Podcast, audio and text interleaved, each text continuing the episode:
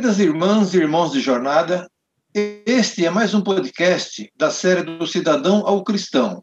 E nesta oportunidade, sob a luz da doutrina, vamos conversar um pouco com a Elisa, que tem uma formação não muito comum, mas bem interessante. A Elisa é geóloga, formada pela USP. No momento, ela atua em consultoria na área de mineração. E nessa oportunidade se propôs a conversar, saindo um pouquinho da sua área de conforto e dividir é, um pouco da sua experiência de vida. Boa noite, Elisa. Tudo bem com você? Tudo. Obrigada pela oportunidade, Silva. Nós é que agradecemos. Elisa, gostaríamos de aprender um pouco com a sua experiência de vida a partir de algumas proposições. Pode ser? Ok. Então vamos lá. Da cidadã Elisa para a cristã Elisa. Defina Deus. Nossa, difícil. Deus é tudo, criador de tudo. É, é realmente é uma pergunta de, difícil, porque não tem um, um, uma definição para Deus. É um ser supremo que criou tudo praticamente, criou nós, criou tudo. Ok. Cristo, verdade ou mito? Verdade. Qual o sentido da vida? O sentido da vida, para nós que estamos aqui na, na Terra, nosso sentido é evoluir espiritualmente, porque estamos num, num planeta de, de provas e expiações, estamos aqui para sofrer provas e expiações e, e, a nossa vida no momento é, é, o mais importante passar por, essa, por esse período de evolução. Então, é isso. O que é religião? Religião, também é outra pergunta difícil de explicar.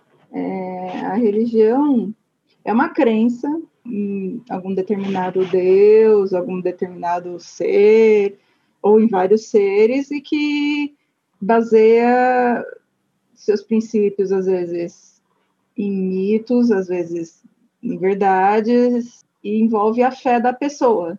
É, nossa, é difícil, não sei definir religião. Acabei de, acabei de descobrir. É sempre tem a primeira vez, né? o que representa para você a morte? O que representa? É uma transição. Transição para outra, outra vida, né? A família é uma instituição ou ou ou a família é uma instituição? Bom, também não sei responder isso. Eu não, eu não acho também que seja uma instituição. A família, não sei responder, Silva. Sinto muito. É, tranquilo. Fale-nos sobre uma grande tristeza. Uma grande tristeza. Ah, isso na, é, ao longo da minha vida, Sim. o que aconteceu comigo ao longo da minha vida, uma grande tristeza. Assim, a gente passa por momentos difíceis na vida, né? Separações, perdas de familiares, né? Mas, assim, é, eu acho que tudo é, é passageiro, é, por exemplo, não, hoje eu não consigo definir uma grande tristeza, porque hoje eu estou bem, a minha vida é complexa, completa, né? E as tristezas servem para fazer a gente evoluir, entendeu? Ok, então agora uma pergunta mais fácil. Uma grande alegria. Nossa, uma grande alegria. Puxa, eu eu, eu fico feliz com tanta coisa, pode ser um monte de coisa. A família me faz feliz, é, um doce me faz feliz, às vezes, hum. mas eu acho que, assim, o conjunto, né, de coisas, as realizações profissionais são coisas que me fazem feliz.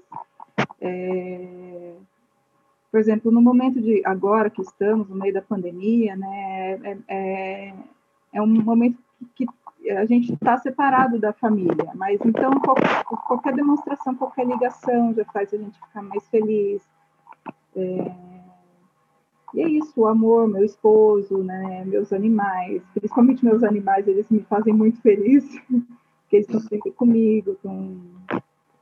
É, eu acho que é isso. Um sonho. Um sonho. Nossa, pode ser muito pretensão minha, mas a paz mundial seria muito bom, viu? que a, Terra evolua, que as pessoas evoluam, porque tá, tá triste, viu? Não tá fácil, não. Ok. É, um livro. Tem que ser relacionado à doutrina ou não? Não, não, não. Geral. o meu livro preferido é Orgulho e Preconceito, da Jane Austen. Um pensador. Não sei. Calma, estou pensando aqui que são... pensadores são difíceis. Eu não sei, não sei responder essa. Ok. Uma personalidade. Uma personalidade? Chico Xavier, pode ser? Pode, claro. Ele é uma ótima personalidade. Uhum. Tudo bem que já desencarnou, mas assim, é, é, ele, a gente precisava de mais Chicos na nossa vida. Tivesse você o poder do tempo, em qual momento da sua vida você voltaria e o porquê? Hum, interessante. Eu voltaria na. Eu acho que voltaria na, na época da, do meu mestrado. Porque foi um momento de rebeldia minha, um momento de caos na minha vida, então é, eu acho que cometi muitos erros, apesar de que aquilo que eu falei, os erros ajudaram a construir o que eu sou hoje, né? Então, é, mas eu acho que eu cometi muito erro, principalmente na faculdade na pós-graduação, né? Mas é, eu justamente eu acho que eu era muito inocente, né? E com o conhecimento que eu tenho hoje, eu não faria metade das coisas que eu fiz. E outra coisa seria me empenhar mais nos estudos, que é a gente, eu me arrependo muito de não ter me, sido mais empenhada nos estudos. Ok, eles estamos chegando ao fim. Você gostaria de deixar uma mensagem, por favor? Uma mensagem?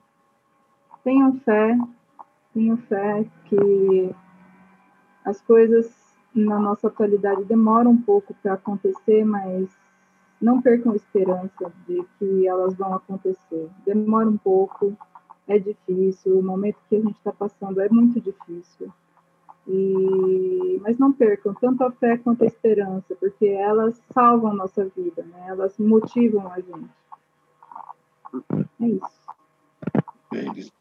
Liz, agradecemos muito a sua participação, né? com certeza ficaram aí alguns pontos para nossa reflexão, nosso estudo, nossa ponderação, né? nossa é, aquela reflexão mais íntima, é, no sentido espiritual, né?